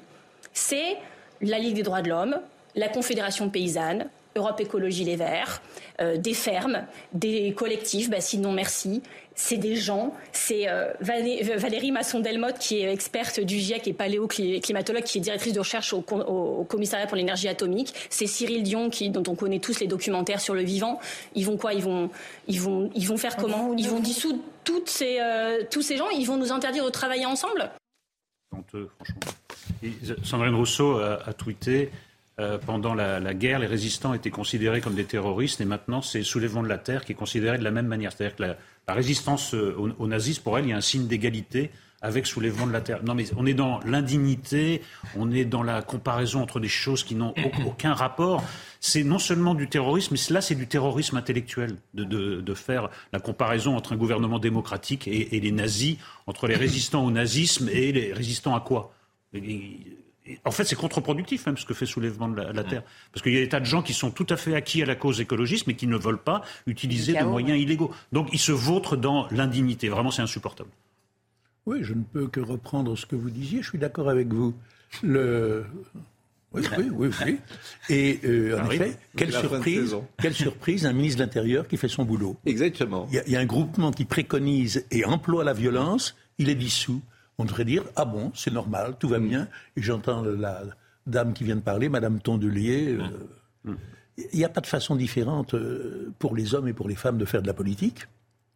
Mais il faut que le il y a des femmes qui font de la politique et qui préconisent la violence, tout comme les hommes. Il faut euh, que le dossier soit très bien ficelé. Ah, c'est pour ça que ça a tardé un peu. Recours devant le Conseil d'État Et le Conseil d'État, on l'a déjà connu euh, dans le passé, est revenu justement sur des dissolutions. J'imagine que là, il a, ça, ça, a pris tellement de temps. J'imagine que là, ils se sont euh, il a blindés. Les soulèvements de la terre ne sont pas une association. C'était tout le problème. Donc il a fallu qu'il trouve un autre biais juridique. Euh, vous disiez Florian que c'est Et c'est notamment grâce à la loi séparatisme, qui a introduit euh, dans le code de la sécurité intérieure la possibilité de dissoudre des associations, mais également des groupements de. Pas être mais regardez Madame Borne, qu'on a tout à l'heure, qui elle n'a désormais aucun courage sur aucun sujet. Donc comme ça c'est pratique. Euh, on lui a posé la question est-ce que ce sont des éco-terroristes? Elle n'est pas capable de dire oui, c'est des éco-terroristes. C'est-à-dire qu'elle euh, n'est pas capable de nommer les choses. Et c'était hier euh, à l'interview, euh, dans l'interview qu'elle a accordée à Brut. Je veux bien reprendre après. De l'écoterrorisme, il y en a. Et chez nos voisins européens, il y a une préoccupation aussi sur le fait que certains peuvent finir par justifier l'injustifiable. Donc ça existe. Ensuite, ce que je vous dis, c'est que sans être forcément dans du terrorisme, des actes de violence contre des forces de l'ordre, comme celle qu'on a pu voir à Sainte-Soline. Sainte-Soline, pour vous, c'est de l'écoterrorisme ou pas? C'est de la violence extrême avec enfin, la volonté, la volonté de blesser, voire de tuer des policiers. Donc je pense qu'on va très très loin, vous voyez. C'était pas ça? Et Sainte-Soline, c'est pas ça? Ah, pas ça. Sainte-Soline, c'est pas ça. Mais enfin, vous, enfin c'est incompréhensible. Madame Borne est déconnectée de la réalité de ce pays. parce que... Je peux pas, sur ce sujet en tout cas il me semble qu'il y a une discussion sur votre définition du terrorisme. Parce que quand vous donnez cette définition du terrorisme, en fait, ça couvre toute la violence politique, toute forme de violence politique. les brigades rouges mais oui, mais les brigades rouges, c'était des terroristes. Je vous donne un exemple. Le type qui, dans une réforme des retraites, balance euh, un pavé sur des CRS, c'est un terroriste. Il fait de la violence politique. Donc, il y a un problème dans cette définition qui est parce qu'elle vous arrange le terrorisme où s'arrête la violence politique extrême qu'on doit condamner, qui C'est la même chose. Mais non, c'est pas la même chose. Mais quelle est la différence c'est là où on tombe sur Mais quelle est la différence Où on met le terroriste du Bataclan mais ça, sur le même plan que le type qui est dans la manif qui balance des pavés. Ça n'a pas de sens. Mais c'est juste la sens du dictionnaire. Moi, je n'y peux rien. Mais c'est votre, votre dictionnaire à vous personnel, c'est pas celui du dictionnaire. À partir du moment où le, terrorisme, ce n'est pas que le Bataclan. les brigades rouges, c'est le terrorisme. À partir du moment où le terrorisme équivaut à toute violence politique, bah oui, c'est le principe. Sens. Bah, c'est ce que j'essaye de vous dire. Mais quand des flics manquent grillés vifs dans leur fourgon, Là, parce qu'on leur balance des engins incendiaires, est-ce que c'est du terrorisme ou pas La réponse est oui. Donc voilà, dissolution. Madame Borne a très bien circonscrit le problème. Le terrorisme, il n'y en a pas chez nous, c'est chez nos voisins. Voilà. Ah oui, Donc Sainte-Soline, c'est chez nos voisins. Bah oui, Sainte-Soline n'est pas en France, c'est connu. Le critère du terrorisme, c'est l'intention de tuer. Donc si vous me dites qu'à Sainte-Soline, il y avait l'intention de tuer des policiers, là d'accord. Bah, Mais on ne peut pas expliquer que toute violence politique, toute contestation illégale est du terrorisme. Sinon, c'est une conséquence grave, hein, Pascal. Ça veut dire que, euh, vu les lois qui sont appliquées au terrorisme, on va rentrer dans un système où toute contestation qui est un peu illégale va être quand même sujette à des problèmes de liberté publique. Soulèvement de la Terre annonce le programme. Ils disent maintenant, nous allons privilégier la violence politique. Nous ne croyons pas aux moyens démocratiques et légaux. C'est terrorisé. C'est pas le cas du type qui balance un pavé, ce qui est répréhensible. Mais le type dit pas, moi je trouve qu'il faut tuer des flics pour faire avancer ma cause. Allez, soulèvement de la Terre. Oui. On va parler de la Baïa. bien sûr. Moi, je, je, je, je m'en. des est-ce qu'on peut Tout est terroriste. se poser de la question je, pardon, non, pas démocratique qui fait que certaines personnes disent que maintenant il n'y a plus de ah. recours légaux. Ça, ah, bah c'est un vrai problème. Je m'en tiens euh, à la définition du dictionnaire. Les brigades rouges, que je sache, c'était des terroristes. La bande Abadère, c'était des terroristes. Personne n'a jamais remis en cause bah, ces définitions. Eh bien, de la même manière, de la même manière, Sainte-Soline, ce sont des terroristes, des éco-terroristes. Et donc, Pascal, les gilets jaunes. Mais je ne vous parle pas des gilets jaunes, je parle du soulèvement de la terre. Évidemment que les gilets jaunes, c'est pas des terroristes. Eh ben, il y avait de la violence. Il y avait pas une association, les gilets jaunes. Il y avait Ce sont des mouvements sporadiques. je veux dire, là il y avait de la violence politique. Hein. Il y avait de la violence politique volontaire. C'est pas la violence individuelle. Souvenez-vous des éléments. Pas théorisé. C'est pas ça, rien à voir. Vous perdez le sens commun. Je vous assure. En fait, vous êtes. Je vais vous dire. Je vais vous dire. Philippe. Non, il n'y a rien d'essentiel. Vous êtes perdu. Et c'est un vrai problème. Vous êtes perdu. Mais, vous êtes complètement perdu. Sur tous les sujets, vous êtes perdu. Je vous écoute. Tout le monde soit terroriste, Pascal. Je J'ai vous un gros problème avec le ça. soulèvement. Je vous Tout le monde répète. terroriste, tout le monde finira en prison. On parle pas de problème. Mais on, ou peut pas considérer. On que parle soulèvement de la terre. On parle pas des autres. Est-ce que soulèvement de la terre sont des terroristes? Vous dites non.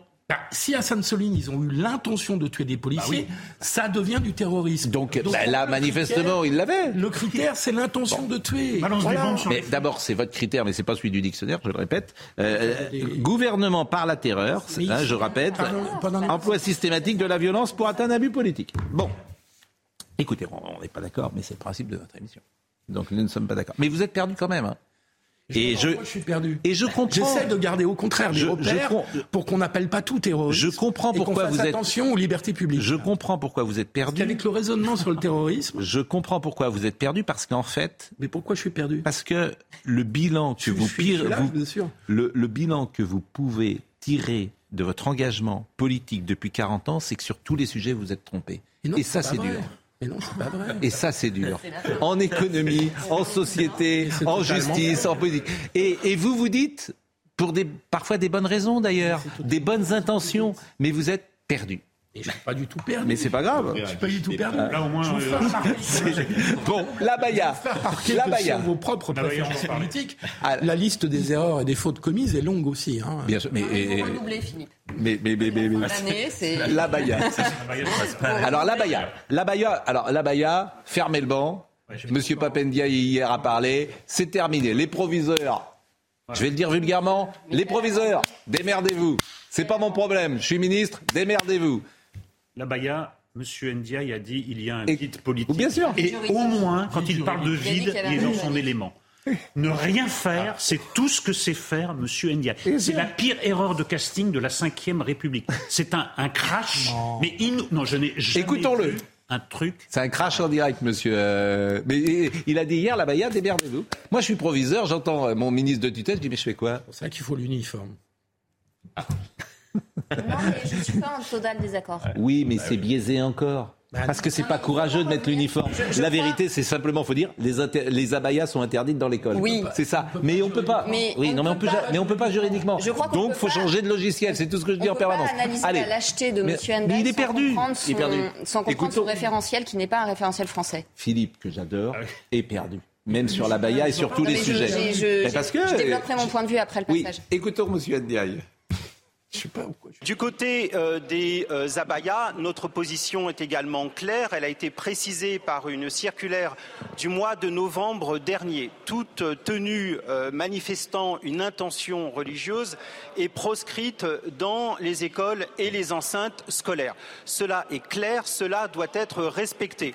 D'un point de vue juridique, Cependant, la notion d'abaya, puisque vous y faites allusion, n'a pas de définition juridique.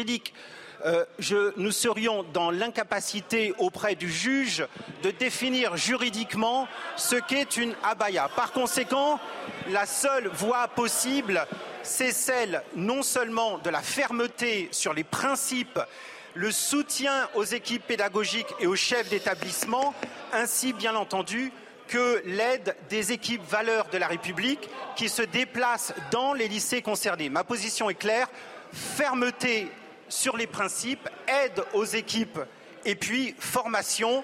Nous avons formé 300 000, Merci beaucoup. euh, monsieur le 300 000 ministre. professeurs à ce jour.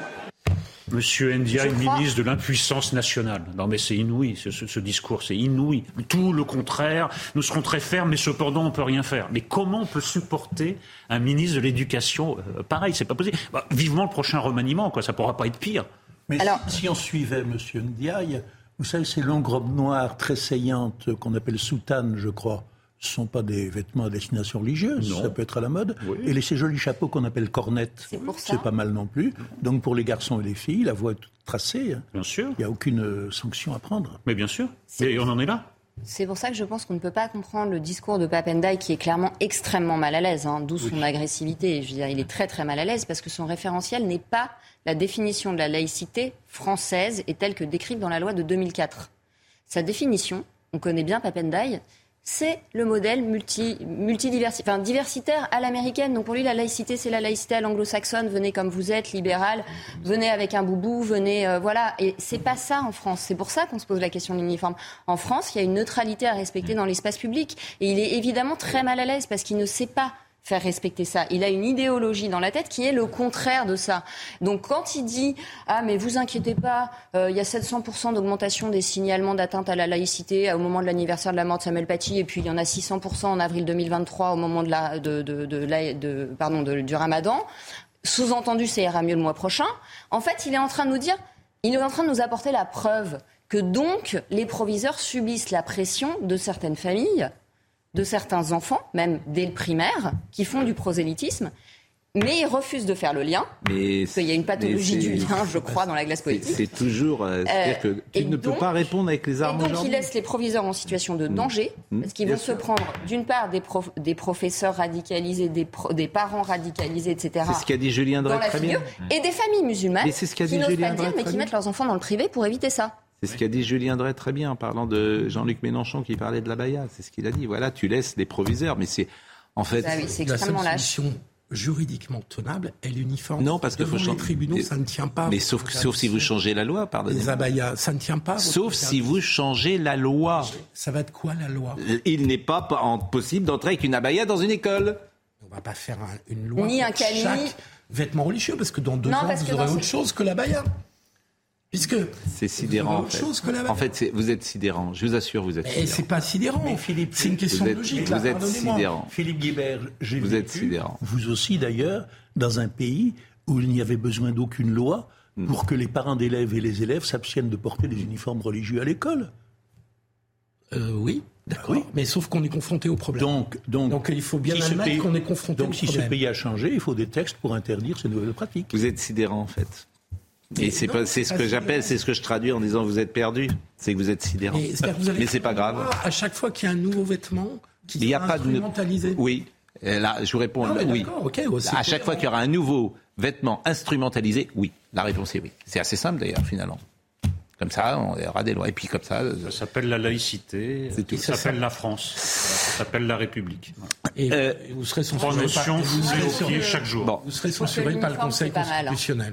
Ah bah euh, donc d'où faut changer aussi le Conseil constitutionnel. mais mais Philippe, ce que je vous dis depuis des semaines, des mois et bientôt il y aura des années, il faut tout changer notre logiciel. Bah, tout l'état de droit. Tout. Non, c'est pas l'état de droit. Mais pourquoi l'état de droit je, fais des lois. Les lois. Bah, je balance l'état de droit en faisant des lois. On demande à changer les lois. parce que... vous êtes extra... En fait, c'est extraordinaire votre réponse. Non, mais c'est-à-dire que je veux, je veux effectivement. D'abord, j'interroge les gens. D'abord, j'interroge les gens par une démocratie directe, je leur demande ce qu'ils pensent sur ces sujets-là. Après, je fais voter des lois et vous me dites le Conseil constitutionnel, c'est votre seule réponse. Bah, la liberté individuelle est de porter des vêtements tant que vous n'avez pas une démonstration que la baya est un vêtement religieux, or ce n'est pas un vêtement religieux, mais c'est instrumentalisé.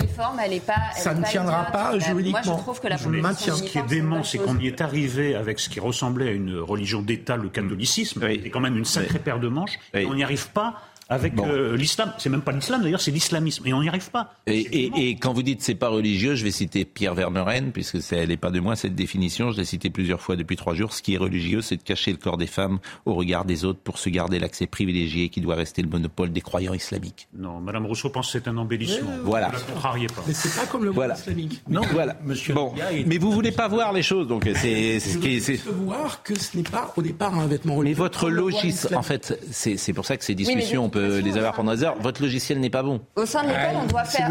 Au sein de l'école, on bah doit instruire et protéger. C'est-à-dire qu'on a l'école française normalement fait respecter une neutralité. On n'arrive pas avec une tenue traditionnelle indienne. On n'arrive pas de manière excentrique. C'est ça Alors, respecter. C'est pour ça que la question de la les migrants, trop pauvre les migrants à ces questions. C'est l'intérêt de l'uniforme. Les migrants du Palais Royal.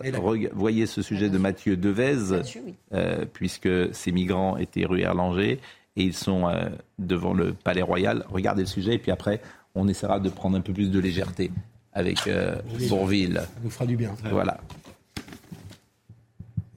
Il est aux alentours de 20h quand des centaines de tentes rouges, vertes et bleues sont déployées en face du Conseil d'État. En trois minutes, 450 migrants investissent la place du Palais Royal, dans le premier arrondissement de la capitale. Tous demandent à être reconnus comme des mineurs non accompagnés, un statut qui ne leur a pas été accordé par l'aide sociale à l'enfance. Leur avocat réclame une mise à l'abri de la part de l'État. Tous ces jeunes qui étaient à l'école Erlanger, mais de façon tout à fait illégale, parce que c'était une école qui était occupée euh, voilà, et totalement désaffectée, sont venus ici pour euh, appeler à l'aide et demander à être hébergés le temps de leur recours. Une opération éclair organisée par trois associations d'aide aux étrangers en situation irrégulière. Elles sont soutenues par des députés LFI. Il n'est pas acceptable qu'il reste encore dans cette école sans électricité, sans eau, sans prise en charge sociale, médicale, éducative. Après quelques heures d'occupation, les migrants sont évacués par les forces de l'ordre dans une ambiance tendue. L'intervention des forces de l'ordre s'est conclue peu après une heure du matin. Bon, voilà ce qu'on pouvait dire sur ce sujet euh, qui était effectivement euh, nous a intéressé ce matin. Je ne sais pas si vous avez une réaction euh, sur ces migrants, euh, Florian Tardif. ce que peut faire le gouvernement ces prochaines heures Pas grand-chose, puisque euh, s'ils se déclarent mineurs isolés, ils ont tout à fait le droit de rester sur le sol français. Or, ils ont l'aide à l'enfance a estimé qu'ils n'étaient pas mineurs, sauf qu'ils peuvent faire des recours. Et donc, ils sont dans l'attente de, de, ces recours et ils sont là sur le territoire national. Euh, que ce soit dans cette école désaffectée ou bien, euh, comme hier soir, euh, devant, devant le Conseil d'État. Tous ces sujets, évidemment, seront développés ces prochaines heures sur antenne de CNews et c'est des sujets avec lesquels nous allons vivre ces prochains mois et sans doute ces prochaines années. Bourville, ce qui est toujours incroyable. Luc Lariba, Bourville. Chez Hugo Image. Formidable travail de l'éditeur. Je suis d'accord avec vous, mais ce qui est toujours incroyable avec Bourville, c'est de rappeler l'âge auquel il est décédé. 53 ans. Il y a 53 ans, il est mort à 53 ans. Il avait une carrière exceptionnelle, il avait tout devant lui, il avait amorcé un virage, euh, il a amorcé plusieurs virages dans sa carrière. Hein. Il y a eu euh, évidemment la traversée de Paris en 56 qui a été une révélation pour beaucoup parce qu'on a découvert un acteur, enfin on a redécouvert un acteur qui n'était pas que le benet des, comédies euh, normandes de Berthommieux, et c'est vrai qu'après, il y a eu euh, de fil en aiguille des collaborations avec des réalisateurs comme Autant Lara, comme Alex Joffé, comme euh, Jean-Pierre Mocky aussi, très important, hmm.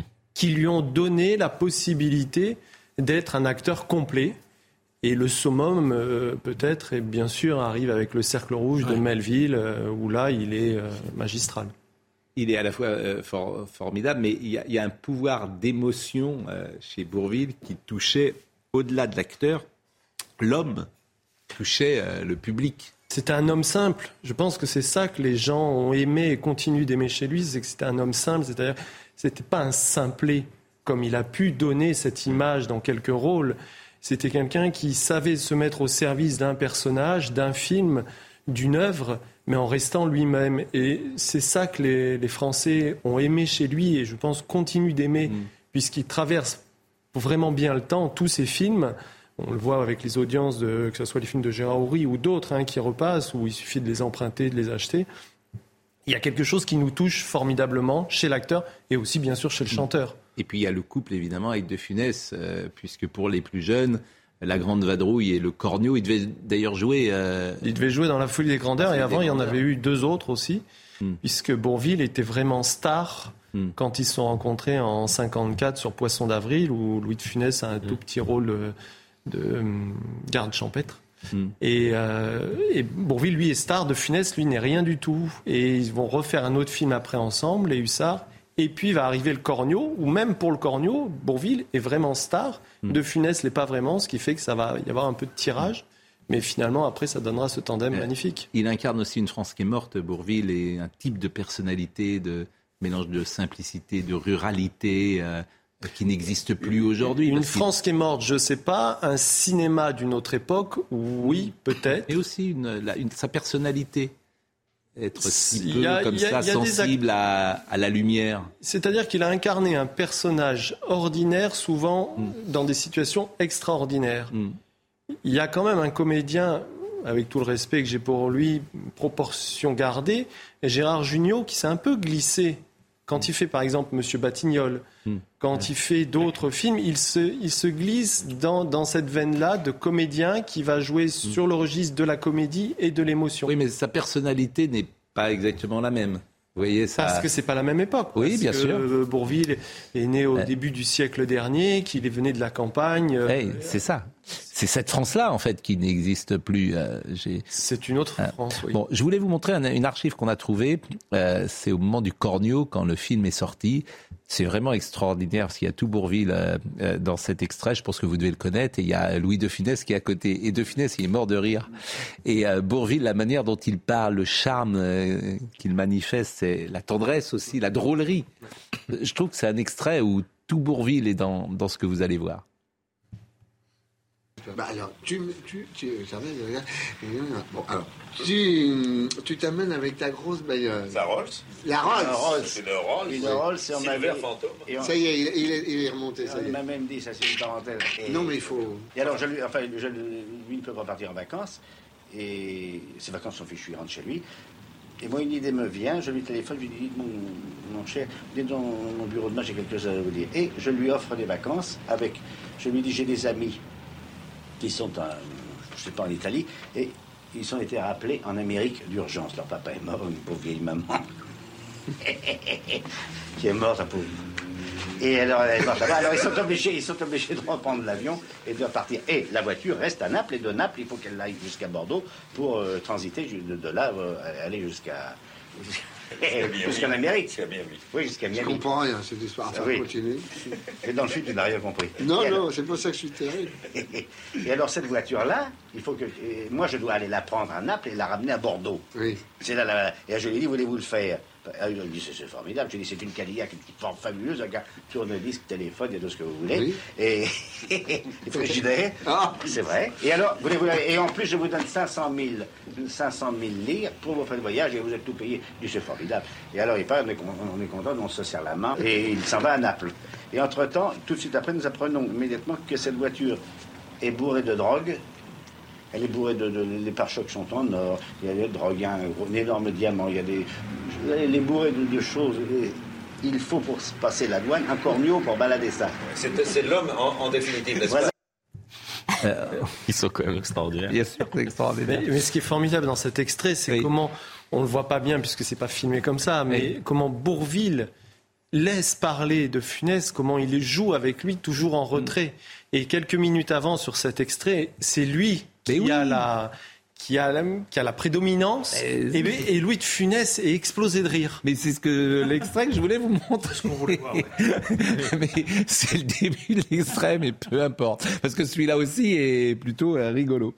Euh, à voir. Bon, on avait des photos que vous nous avez montrées aussi, quoi, qui sont dans, qui sont dans le livre. Voilà, on peut les un- voir peut-être très rapidement euh, ces, ces photos. A Donc euh, euh, voilà. Voilà. Alors là, Ah, c'est Annie Cordy, bien C'est sûr. Annie Cordy Mm. avec qui il était très complice sur scène. Ils ont fait plusieurs duos. Là, sur le, c'est son petit garçon là qui est à côté de la guitare. C'est alors qui est aujourd'hui à la mairie de Nantes, Dominique Rimbourg? Dominique, oui, qui n'est plus. Il était à la mairie de Il Nantes. était, euh, il travaillait à Nantes, mais je Ouais. crois qu'il est, je sais qui a été euh, longtemps euh, ou un des adjoints au maire et en tout cas qui était à la Député, municipalité euh, nantaise puisque Bourville, chacun le sait, c'est le nom d'un petit village de Normandie et qui s'appelait Rimbourg. André. Rimbourg. André je Rimbourg. Bourville étant son nom de scène. Son deuxième nom de scène, puisque le premier, c'était Andrel.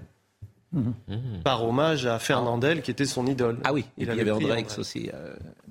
Et alors parce qu'au départ, il a commencé par le musical. Quoi. Bah, faisait, c'est c'est une école formidable, le musical, le cabaret, les gens sont en train de parler, sont en train de manger, sont en train de faire autre chose. Et les comédiens de cette époque, que ce soit Bourville, Montand, euh, Jean-Pierre Darras, qui vous voulez, ils étaient obligés de, de s'imposer face au brouhaha. Euh, elle vendait des cartes postales et aussi des crayons. Et, et c'est vrai qu'il y a des chansons. euh, Des chansons mythiques, mais un- parfois euh, avec beaucoup de sous-entendus. Quand on écoute les crayons, quand on écoute euh, la rumba du pinceau, euh, Ah oui, il y a il y a quand même un non, elle côté vendait des- mais aussi des crayons. Ah oui, elle vendait des cartes Bah, postales, écoute, aussi des crayons. Ah bah oui, la rumba des pinceaux. Peut-être vendre des crayons. Mais même les cartes Ah, et postales. c'est ça qui est triste. Mais ce qui est intéressant, me semble-t-il, c'est qu'il y avait un virage parallèle entre sa nouvelle euh, façon de jouer au cinéma et sa nouvelle façon de chanter. Parce que Tout celui fait. qui chantait les cartes postales et les crayons, c'est pas le même que celui qui chantait un oranger sur le sol irlandais. Oui. Tout à fait. Il y a, il y a un Ou le petit- virage. le petit bal perdu. Il y a un virage qui est amorcé à la fin des années 50. Très beau le petit Balga. Vous l'avez connu, Bourville Vous l'avez interrogé peut-être? Ah non. Non, je sais pas. Il y a un virage amorcé dans les années, à la fin des années 50, je, peu de temps après la traversée de Paris, où effectivement, là, il rentre dans un registre de chansons beaucoup plus émouvantes, beaucoup plus tendres, la tendresse. Fait complètement oublier son physique. Hein, c'est... c'est un autre. c'est un La autre, traversée de. Paris, c'est formidable. Remarquable. C'est vraiment. Ga- Gabin, Gabin n'étant pas mauvais non plus. Oui, Mais le dialoguiste, Jean Orange. C'est euh, c'est Orange et Bost, les Orange deux. et euh, le- le- quand ils sont en train de déjeuner avec les rognons, euh, ou de dîner avec les rognons, et, et qu'il lui demande de rester parce qu'il avait peur que Jean Gabin parte avec. euh, comment elle s'appelle Marinette? Oui, Marinette, je crois. Sa femme Bon, bref, peu importe. Mais c'est. ça, c'est. Mais il y en a de revoir plein. ça immédiatement, c'est Ville, C'est la formidable. traversée de Paris, c'est Oui. les bonnes causes. Revoyez les bonnes causes sur la justice avec Pierre Brasseur. C'est remarquable. Pourquoi vous souriez? Parce qu'on pense à la scène, elle va moins bien marcher maintenant. Alors, oui. Bon. Euh... et puis, Ah, des générations. Et puis, je, je comment il s'appelle? Et puis, il dit, euh, tout le monde l'a vu. euh, euh, de Villette, volant. quoi, quoi, quoi, quoi, qu'est-ce que- Ben, vous devenez un piéton. Qu'est-ce que je vais devenir Je vais devenir un piéton. Eh oui, c'est un clin d'œil à Madame Hilton. C'est génial. Euh, Somaya Labidi nous rappelle les titres. Sous-marins disparus, des avions ont capté des bruits sous l'eau. Une annonce faite par les gardes-côtes américains. Depuis dimanche, les recherches s'intensifient pour retrouver le submersible disparu avec cinq personnes à son bord. Les forces armées américaines épaulées par le Canada et la France sont pleinement mobilisées dans cette opération. Mais les heures sont comptées car l'engin dispose de réserves d'oxygène limitées. Deux jeunes radicalisés soupçonnés de projeter des actions violentes mis en examen à Paris. Il s'agit d'un lycéen de 17 ans arrêté dans les Alpes-Maritimes et d'un étudiant en droit de 21 ans en Seine-Saint-Denis. Ils ont tous les deux été mis en examen pour association de malfaiteurs en relation avec une entreprise terroriste criminelle et placés en détention provisoire. Marseille, huitième jour de grève des agents de la propreté. Les déchets s'accumulent à la gare Saint-Charles et dans les couloirs du métro de la cité phocéenne. Les grévistes réclament des revalorisations salariales et des garanties sur l'emploi. On nous appelle les invisibles. Et bien là, on nous voit. C'est félicité Abdeleza Salmi, agent de propreté au sein du réseau de transport métropolitain. Euh, je voudrais préciser deux choses. Qui a dit que Papendiaï n'était pas un référentiel français tout à l'heure autour de la table? Cet échange. Marie-Estelle. Bon, Marie-Estelle, on va. Je, je, je me- évidemment, cette phrase-là. euh, J'étais pas dit J'ai pas- jamais dit qu'il n'était pas français. Non, qui J'ai n'était dit pas un qu'il- référentiel. euh, Que son référentiel était la laïcité à l'américaine Voilà. et pas à la française, qui ne sont pas les mêmes Eh ben, c'est bien de préciser. Voilà, c'est toujours bien de préciser pour qu'il n'y ait pas d'ambiguïté. On avait compris. Voilà, c'est non mais c'est. Parce que mais, qu'est-ce qui a été compris? mais peu importe. Mais j'essaie toujours euh, de. Le référentiel de- n'était pas français, Voilà. donc c'était pas Voilà. Et, et, et, euh, ne- Non, le me dit-on. référentiel de la laïcité, je parle pas de Eh ben, c'est bien que vous ayez précisé. Et non, il n'y a pas de neutralité religieuse à respecter dans l'espace public, confère la loi de 1905, me rappelle-t-on, et l'article 10 de la DDHC 1789. Nul ne doit être inquiété pour ses opinions, même religieuses, pourvu que leurs manifestations ne troublent pas l'ordre public établi par la loi. Donc là aussi, c'est une précision. Je ne sais pas si euh, quelqu'un autour de la table a dit qu'il y avait une neutralité religieuse à respecter dans l'espace public. On n'a pas parlé de l'espace public. On a dit que dans le Euh, service public et à l'école, il y avait une neutralité. Personne à regarde peut-être une émission parallèle. Et oui, parce que euh, oui, l'espace public, non. Encore heureux qu'on puisse. En tout cas, je salue ceux et celui ou celle qui nous regardent et qui nous écoutent Non, mais Non, mais- attentivement. C'est Il fini, est, vrai, il est vrai que comme on dit les choses vite dans Oui, cette émission, vrai. cela peut être mal compris. Vous avez, vous le temps pour les dire, chère Marie-Estelle, et vous dites tellement bien que j'aime quand vous Ah. les dites longuement. Non, mais c'est important hein, de, de différencier entre l'espace public et l'école. C'est deux débats totalement oui, différents. Heureusement qu'on peut arborer des Et, et Dominique Rimbourg, et Dominique. Rimbourg était adjoint au maire de Jean-Marc Ayrault et ancien député du Sud-Loire et ancien président du PS départemental euh, Dominique Rimbourg. Donc voilà. Excellent. Très bien Comment? Non, mais il y a plein de gens qui écoutent notre émission, ce qui est plutôt une bonne chose d'ailleurs, Oui, finalement. et tant mieux. Et, et tant mieux, et qui me font parvenir ces petits messages avant que nous nous quittions. Euh, Thibaut Palfroy était à la réalisation, David Tonnelly était à la vision, Guillaume était au son, Marine Lançon était avec nous bien sûr, Florian Doré. Toutes ces émissions sont à retrouver sur cnews.fr. Merci. Jean-Marc Moroni, 10 h une seconde. Rendez-vous ce soir. Ah oui, il y a un.